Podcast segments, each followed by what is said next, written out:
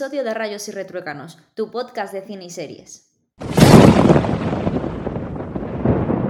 Bueno, pues ya estamos aquí una semana más en Rayos y Retruécanos el podcast con mi querido compañero y partner Ángel Rey. Hola Ángel. Anolín. Bueno, pues esta semana vamos a volver a hacer una recomendación cada uno. Eh, no bueno, no sabemos si una o dos, depende de lo que nos dé el tiempo. Seguimos con nuestro formato de media hora. Así que, bueno, yo creo que ya podemos comenzar. Yo para esta semana traigo una película que tenía muchas ganas de hablar de ella porque la verdad es que, bueno, eh, si vemos las opiniones en, en Film Affinity y en Internet en general, es una película que ha generado muchísima controversia y, y unos, unas opiniones completamente polarizadas, ¿no? Gente que habla muy bien de ella y gente que la ha horrorizado. Entonces, eh, lo primero, voy a leeros la sinopsis, luego os voy a decir más o menos de qué va la peli, intentando no haceros spoilers, ¿vale? Y después eh, voy a decir por qué estoy o no de acuerdo con las críticas que, o con las cosas favorables de las opiniones que ha tenido, ¿vale? Bueno, la película es Anteverum, dirigida por Gerard Bass y Christopher Renz. Es una película que, eh, bueno, tiene una sinopsis muy cortita. Verónica es una escritora de éxito que queda atrapada en una terrorífica realidad cuyo misterio debe resolver antes de que sea demasiado tarde. El género es intriga, thriller y terror. Bien, ya hablaremos de esto más tarde. Primero os voy a contar un poco de qué va la peli y luego ya iremos al meollo del asunto. La historia es que la película empieza como una película de época, ¿vale? En la que se ve pues, eh, a unos esclavos eh, negros recogiendo algodón con caciques o, no sé, burgueses blancos que están ahí. Está como mm, basado en 1800, 1900 al principio, una película de época, ¿no? Bueno, pues los tienen ahí esclavizados recogiendo el algodón y bueno, los, someten a todo tipo de torturas, bueno, la típica película en la que se representa eh, la época esclava de la raza negra en, América, ¿no? Entonces, la primera parte de la película eh, trata sobre eso y de repente lo que dice bien la sinopsis eh, es como que la protagonista, ¿no? Está viviendo dos realidades porque de repente se despierta y es como que todo ha sido un sueño, ¿no? Y pues nada, eh, la protagonista, que era, en ese momento era una negra que estaba recogiendo el algodón ¿no? E, en, ese ambiente de época, pues de repente pues es una escritora, escritora feminista súper guapa, que tiene un marido, una hija, una casa increíble, una tía de éxito total.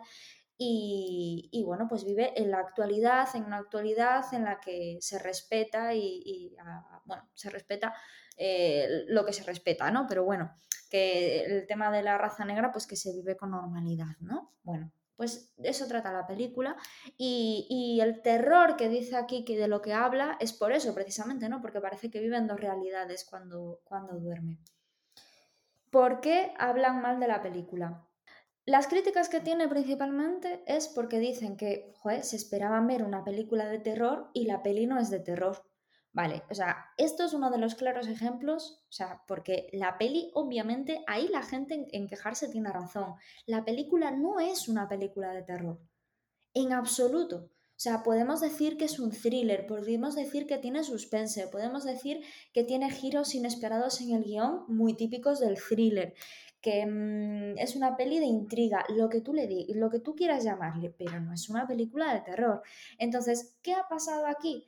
Me acordé un poco de uno de los artículos que hizo Santiago Segura con, cuando Guillermo del Toro estaba nominado para los Oscars por, Oscar por, La forma del agua, hizo una, especie de, bueno, pues de, em, artículo en el país hablando y elogiando a su gran amigo Guillermo del Toro, en el que decía que su anterior película, es decir, la anterior película de La, de la forma del agua que había sido, creo que eh, la Cumbre Escarlata se llamaba. Bien, pues la Cumbre Escarlata él decía que era una película fabulosa, pero que se había llevado unas críticas terribles porque la habían promocionado como una película de terror. Entonces la gente había ido al cine a ver la típica película de terror con sus amiguitos, a comer palomitas y se había encontrado pues con, con, un fraude. Entonces eso lo que hace es que la sensación una vez sales del cine sea muy mala, ¿no?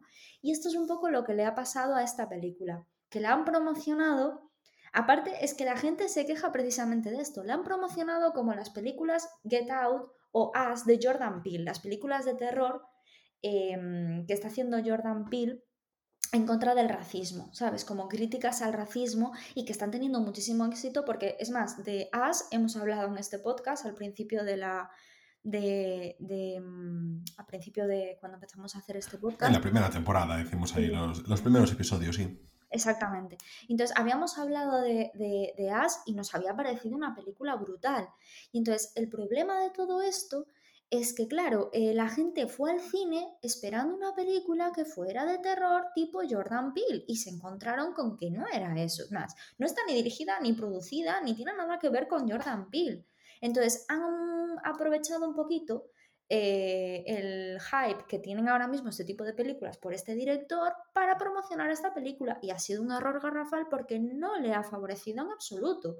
Y es un poco lo que decía Santiago Segura por, por la cumbre escarlata, que al final muchas veces el tipo de promociones que se hace, decir que van destinadas a determinado público, al final acaban enterrando el producto. Porque no puede, ser, puede ser, Ana, que se promocionase como una película de Jordan Peele, porque las películas de Jordan Peele está siempre presente el tema del racismo e intentasen llegar a ese mismo público que le interesó las películas de Jordan Peele, pregunto sin haber visto la película. Claro, precisamente es lo que estoy diciendo.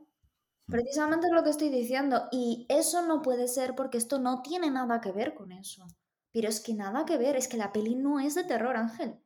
Es que la peli no es de terror es que en absoluto es de terror. Entonces, claro, eh, yo vi la película y me pareció una buena película antirracista. Pero es que es otra de las cosas que voy a decir. A mí me gustó porque tiene esta primera parte, como lo que explicaba antes, que es una primera parte como de época. Luego tiene una segunda parte que es la que se ve a ella en la actualidad, una mujer de éxito, una mujer tal, una mujer cual. Y luego tiene un giro de guion brutal en el que empiezas a entender eso de las dos realidades, ¿vale? Y entonces ese giro de guion, que al final es una explicación muy mundana, no es nada paranormal, pero es un giro de guion de la leche, es lo que a la gente le hizo, ¿sabes? Le, le chirrió. Y precisamente a mí me pareció brutal.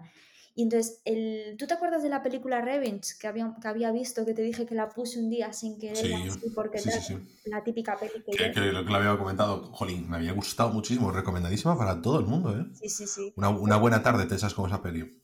Que es la típica película que yo jamás vería y que le di al play, no sé por qué, y me pareció una muy buena película feminista, ¿no? Y tenemos otras para que no se piensen que la gente que es que soy ahí, ahí del feminismo y tal y que cual, por ejemplo, cuando Ocean's 8, la película versión feminista que está con actrices de renombre, pues eh, estaba creo que Kate Blanchett, estaba eh, Anne Hathaway, estaba un montón de actrices de renombre haciendo la versión femenina de, de Ocean's 11, de Ocean's 12, y que te dije, qué forma más absurda de hacer una película entre comillas feministas, que esto es ridículo, ¿vale? Es ridículo. O sea, que, que es que no. Pero es que en el caso de esta película se le está criticando, además, se le está criticando que es una película racista con la raza blanca.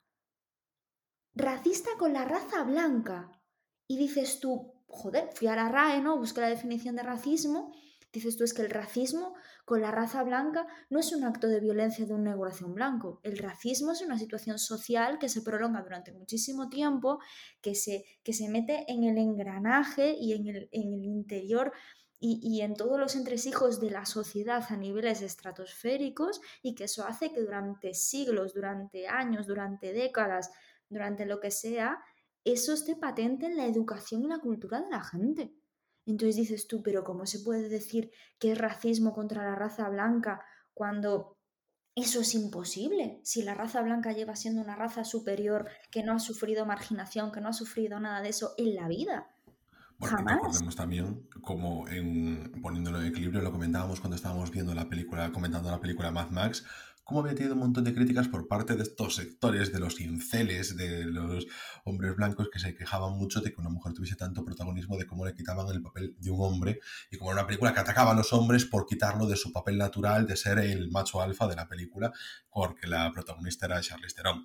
En este caso imagino que irá por ahí las cosas. Sí, exacto. Es que yo cuando es impostado, me dan ganas de vomitar, porque digo yo, no, es que esto, esto va en contra de todo, que es lo que te digo del ejemplo de Ocean's 8 ¿vale? Es impostado, es un feminismo impostado, es terrible, o es un racismo impostado. Pues, por ejemplo, 12 años de esclavitud, me pareció... O sea, a ver, ¿sabes? pretenciosa y, lo típico y el querer quedar bien. Y él queda bien, punto pelota, ya está. Es una película antirracista, pero para el queda bien, para la opinión pública. Pero no es real, no es verdad, no cuenta una historia basada en eso, que eso no tiene nada de malo, ni tiene nada de, de, de, de feminazi, ni tiene nada de racista nazi, como, o como queramos decirle. No tiene nada de eso, es una historia real en base a un acontecimiento histórico. Y es buena.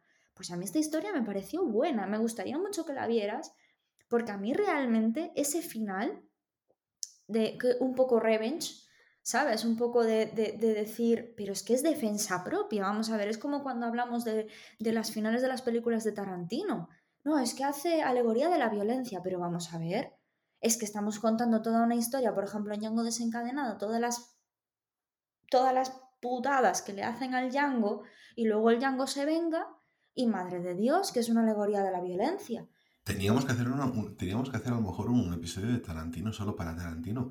Pero mira, por ejemplo, voy a, hacer, voy a dejar yo solo una pincelada sobre eso que comentaste Tarantino. Yo considero que cuando se dice, esto es opinión personal mía, cuando se dice Tarantino hace apología de la violencia, porque yo lo llevo escuchando desde que empecé a ver cine y, y se lo escuchaba ya a mis profesores en la ESO.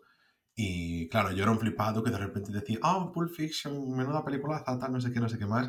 Y eso Está bien, cuando tienes 13 eh, años, lo malo es cuando tienes 30 años y sigues pensando que la mejor película de la historia es Pulp Fiction. Pero eh, escuchabas lo de la alegoría de la violencia y tú no lo querías ver. Pero yo, ¿dónde lo veo? No es en que sin Kill Bill hay una matanza, que sin Django hay una matanza, que si sale sangre por aquí o por allá, o que se juega y que te lo haga cool. No. En Quentin Tarantino, yo donde veo es en la banalización de la violencia, es en la conversación habitual. En el momento en que, por ejemplo, la entrada de Pulp Fiction, te encuentras aquí a John Travolta y a Samuel L. Jackson, que están hablando de su cheeseburger o de cómo se llama en Europa y todo eso, mientras están teniendo esa conversación tribal sobre hamburguesas, sobre cambios de nombre, lo que sea, justo antes de prepararse. Eh, ahí está, jolín, no me salía el cuarto de libra.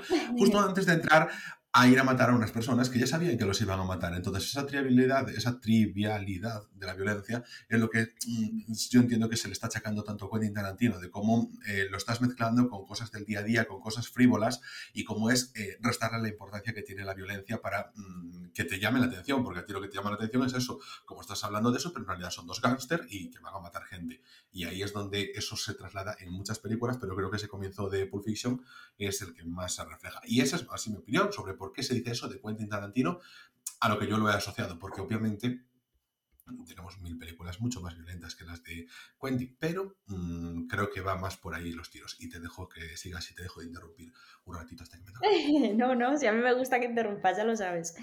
Sí, a ver, que, yo sé que por ahí van los tiros y todo lo que tú quieras, pero vamos a ver, es que, es que yo creo que hay un poco eh, soy la primera que cuando salió la película del escándalo, la de protagonizada por Charlize Theron y Margot Robbie, Nicole Kidman, que estaba basada en, ay, no me sale ahora el nombre del señor. Este. La voz más alta. Sí, del... Eh, um, ay, no me sale. Ah, ah, el del Fox, que era. El director de eh, Fox, Jope. Uh, madre mía. Bueno, yo siga hablando que yo lo busco.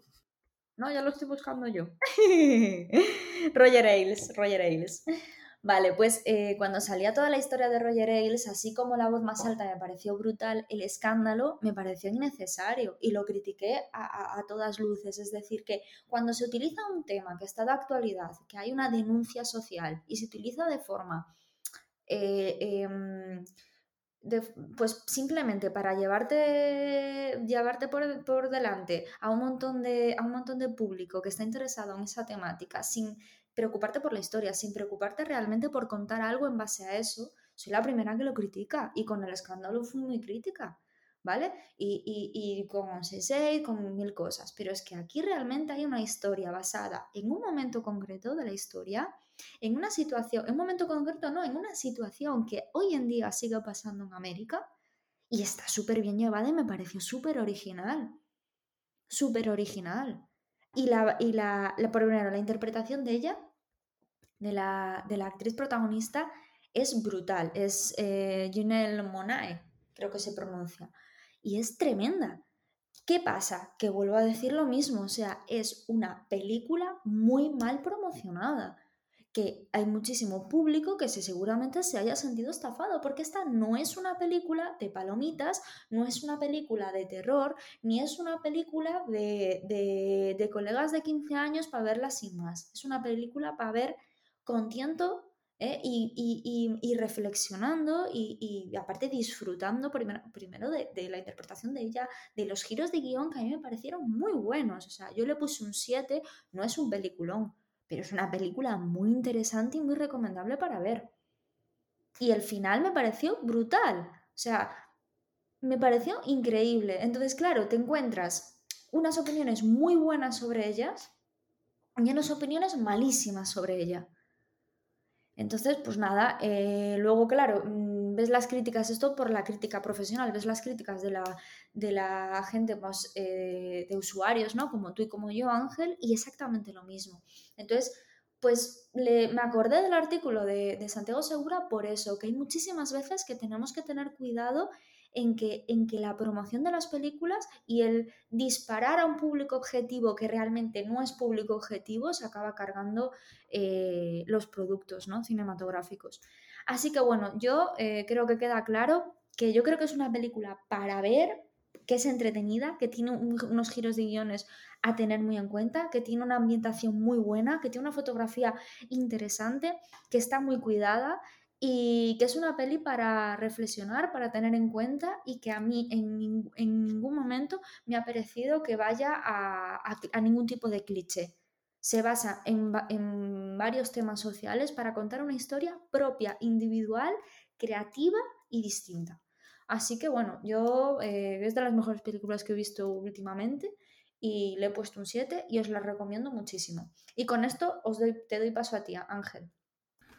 Bueno, pues, ¿qué traigo yo para esta semana? Bueno, esta semana nos, escucharéis, eh, mm, pues con suerte, el viernes 12 o lo más normal es que nos escuchéis ya el sábado 13. El caso es que mm, os vengo a traer unas recomendaciones para el domingo 14, para San Valentín. He estado pensando, ¿qué puedo traer yo aquí para contar, para hablar de San Valentín? Y, lo primero que se me ocurría eran, no sé, unas películas rollo San Valentín Sangriento alguna de estas cosas para no traer, porque comedias románticas no es que no me gusten ni que les tenga yo tirria, que si os fijáis es como que han desaparecido las comedias románticas, se estrenan muy poquitas en comparación con todas las que se estrenaban antes. Es como que, mm, hemos pasado ya de la época de, comedias románticas, ya no interesan tanto, ya no venden tanto, porque, caray, o sea, esa época dorada de Cameron Díaz, de Jennifer Aniston, de, mm, no voy no, de Vince Bond, de toda esta gente, de Owen Wilson, pues es como que quedó muy atrás, ¿no? Y no hay tanta como, como antes. Bueno, el caso es, me acerca San Valentín y yo he cogido dos propuestas que he estado viendo que mm, creo que pueden ser muy interesantes, no porque sean románticas así, sino porque mm, sí que van sobre el amor y sobre diferentes amores. En primer lugar, os traigo una recomendación que está en filming y voy a hacer un capié rápido. Ana, ¿sabes a qué película me recuerdo lo de Antebellum y lo de cómo fue promocionada como terror y que resulta que no era terror? ¿Mm? Dime. A Cisne Negro. A Cisne Negro de Darganovsky. Ah, no me acuerdo de eso. Buah, Cisne Negro tuvo ahí esos problemas porque yo cuando... es que, es que una, sabes que es una de mis películas preferidas, si no lo sabes te lo digo, y yo la fui a ver al cine y yo recuerdo toda la promoción y era como, ostras, no sé, estas cosas que hacían de mm, estos programas de 15 minutos que comentaban un poquito las películas en televisión y todo eso, y, mm, y lo pintaban, ¿sabes? Como una cosa así muy siniestra y todo también siniestro es, pero que te daban a entender que fuese un poquito de terror. Y yo, pues bueno, eh, como era de Darren Aronofsky, yo supongo que la gente ya sabía lo que iba. Pero bueno, I don't know. El caso es que me recuerdo ahora cuando comentabas eso a esa misma película. De hecho, aún a día de hoy, en alguna colección de terror te la puedes encontrar, la de Cisne Negro. Bueno, al caso que os traigo yo para recomendar para San Valentín, bueno, antes de nada, o sea, la primera, voy a hacer dos cosas, pero van a ser muy breves. Breve también son la duración de los episodios de la serie que os traigo a continuación, que se llama Sex y está en filming. Vale, y el Sex está compuesta por seis capítulos de un cuarto de hora, no llega ni siquiera a los 20 minutos de manual. Es una serie que está con un minutaje muy millennial incluso por debajo de Millennial, porque tengamos en cuenta que aunque nosotros, nosotros Ana y yo, los nacidos a 93, 94, 92, estamos ya muy al final de los millennials, estamos mucho más, en algunas trabas se los podría considerar incluso generación Z, lo que pasa que llevamos tantos años hablando hoy de los millennials que cómo no vamos a ser nosotros millennials, pero bueno, que estamos ya muy en el fondo y en esta serie nos presentan a personajes que son prácticamente generación Z, porque nosotros tenemos unos 27 años, pero estos personajes tienen 21, 22, 20. Y bueno, la protagonista eh, pues, se encuentra en una situación complicada. Es una serie danesa, ella pues, está ambientada también ahí en, en Dinamarca, y nos encontramos pues, ante una chica que trabaja en una de estas líneas de atención para la sexualidad, para cuando tienes consultas, cuando eres un adolescente, pues no sabes cómo hacer las cosas, que si tienes dudas sobre métodos anticonceptivos o de cómo tener relaciones sexuales, pues ahí puedes llamar, ya sabemos, la educación avanzada de los nórdicos y tienen estas cosas. Y aquí la protagonista, a pesar de tener que estar hablando de sexo todo el tiempo y de tener ya una pareja firme, pues el problema que tiene es que eh, no se compenetra con su pareja y no tiene relaciones sexuales. Y en estos eh, seis capítulos, ya os digo, de menos de un cuarto de hora, vemos lo que es el, mm, el momento en el que ella se da cuenta de que esa situación no da arrancado, cómo encuentra un conflicto de, eh, con otra persona que ha conocido precisamente su trabajo, eh, cómo empieza a relacionarse con ella, cómo al mismo tiempo tiene sus disyuntivas con su novio, cómo no sabe cómo afrontarlo, cómo llega a una terapia de pareja, cómo mm, llegan a la conclusión final. Creo que está contado todo con mucha honestidad, con mucho cariño, con mucha ternura, con mucha música dance y, y con a pesar de lo que diga el título, menos sexo de lo que se podría llegar a esperar. Así que creo que simplemente es la historia de una relación de una forma muy honesta, muy clara, muy bonita y que os ventiláis en nada, porque son, ya os digo, menos de 15 minutos por episodio, alguno dura menos de 10. Está muy pensado y esto me lleva mucho a pensar en cómo, en cómo se están distribuyendo ahora los contenidos, porque claro, a ver, es una serie que fácilmente te la ves en un teléfono móvil. Un teléfono móvil, algo de más de 20 minutos no te lo sueles ver, pero es que os digo, hay capítulos que duran menos de 10 y yo estuve muy tentado de seguir viendo la serie en el teléfono móvil para poder hacerlo mientras estaba moviéndome, porque no te da tiempo realmente a sentarte a ver un único capítulo y a disfrutar, a estar calmado, tal, porque entre que comienza y acaba, pues rápidamente se te ha terminado. Entonces entiendo que es muy referencial a cómo, mm, a cómo son sus protagonistas y con la gente con la que tienen que empatizar. Me gustó mucho eso y sobre todo me gustó la honestidad, como decía antes, que se muestra en estas relaciones que, bueno, que tendremos que vivir los millennials o que viviríamos si no hubiese una pandemia de por medio y las generaciones posteriores. Entiendo que tiene que haber muchas de estas series que reflejen nuestra realidad y no que nos quedemos como siempre anclado en eh, la relación normativa y las estructuras normativas de contarla del cine clásico. De cine clásico me refiero que el cine desde los 80 hasta el 2010 tenemos muchas cosas que son muy iguales. O sea, de esas estructuras como que han variado muy poco, salvando algunas excepciones que han llamado la atención por cómo estructuraban sus películas o cómo eran sus personajes, pero era como que estaba siempre, como decías tú, Ana, cuando se habla de las relaciones entre los adolescentes y todo eso, todas esas series y todas esas películas lo que son son muy impostadas. Y apetece un poquito más de realidad. Perdón por ese suplido porque no sé cómo habrá entrado en el micrófono.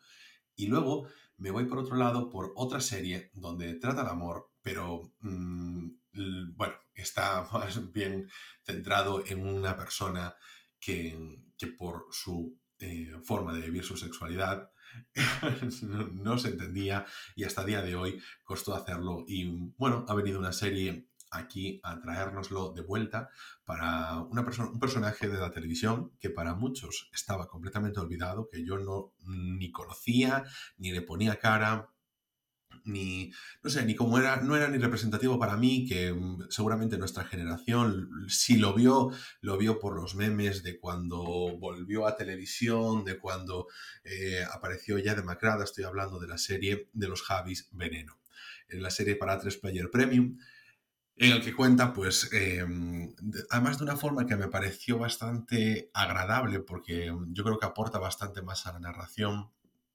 cómo de forma paralela te cuenta la historia de la veneno desde que mm, la encuentran para el programa de Al otro lado del Mississippi se convierte en un fenómeno televisivo y cómo, entre comillas, hace unos años, hace unos 10 años, eh, la protagonista también de la historia, que es la periodista que cubrió mm, toda su, su, vida, que hizo su biografía y que lo trajo de nuevo a la palestra, pues como ella eh, empieza también su camino a cambiarse de sexo, a convertirse en una mujer y cómo a través del conocimiento que tiene de veneno, pues cómo va relatando pues todas las partes mm, de su propia vida y cómo ella también pues, va evolucionando. No sé, creo que se ha tratado bastante bien, que tienes un personaje eh, que lo has traído a la vida pública de nuevo, después de mm, todo lo que ha sucedido y todo el meme que se ha convertido, que lo has tratado con respeto.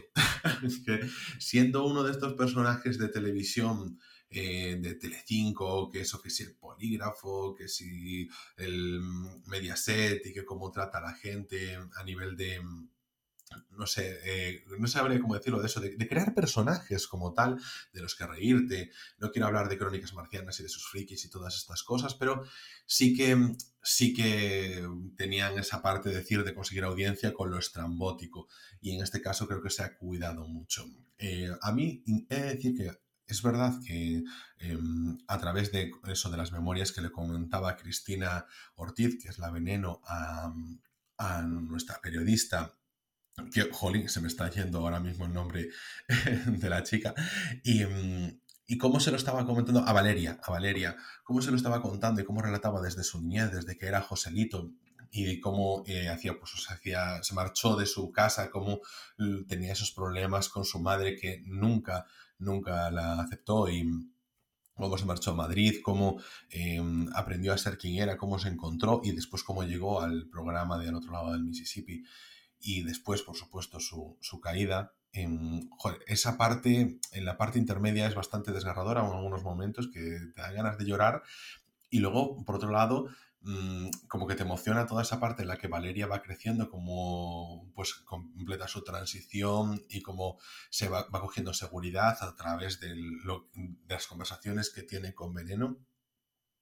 Y no sé, me pareció que quedaba muy muy bien y sobre todo relataba esa parte de soy una persona, em, por mucho que se me haya considerado un personaje televisivo, detrás de toda esta parafernalia hay gente, hay un sufrimiento, hay un dolor, hay una incomprensión que hasta el día de hoy se perpetúa y aunque em, el mundo de la farándula sea como es, a veces encuentras allí más comprensión. Dentro de ser un personaje, una caricatura, un personaje televisivo, se puede encontrar allí más aprecio que en el mundo real o incluso dentro de tu familia, la gente que se supone que te eh, tendría que querer. Es una serie, mm, además corta a nivel de duración de, duración de capítulos, no, que duran sobre una hora, pero sí que son nada más que ocho episodios y que, y que jolín, podéis darle esa oportunidad porque creo que a nivel narrativo funciona muy, muy bien. O sea, te lo empiezas a ver y no dices en ningún momento, uff, que aquí esto se me hace bola. Creo que la tensión la llevan genial. Mm, y, de lo que más puedes destacar dentro de la serie, así como decía que en Sex era la honestidad de los personajes y de sus diálogos y de sus relaciones, aquí es la sensibilidad con la que se trata.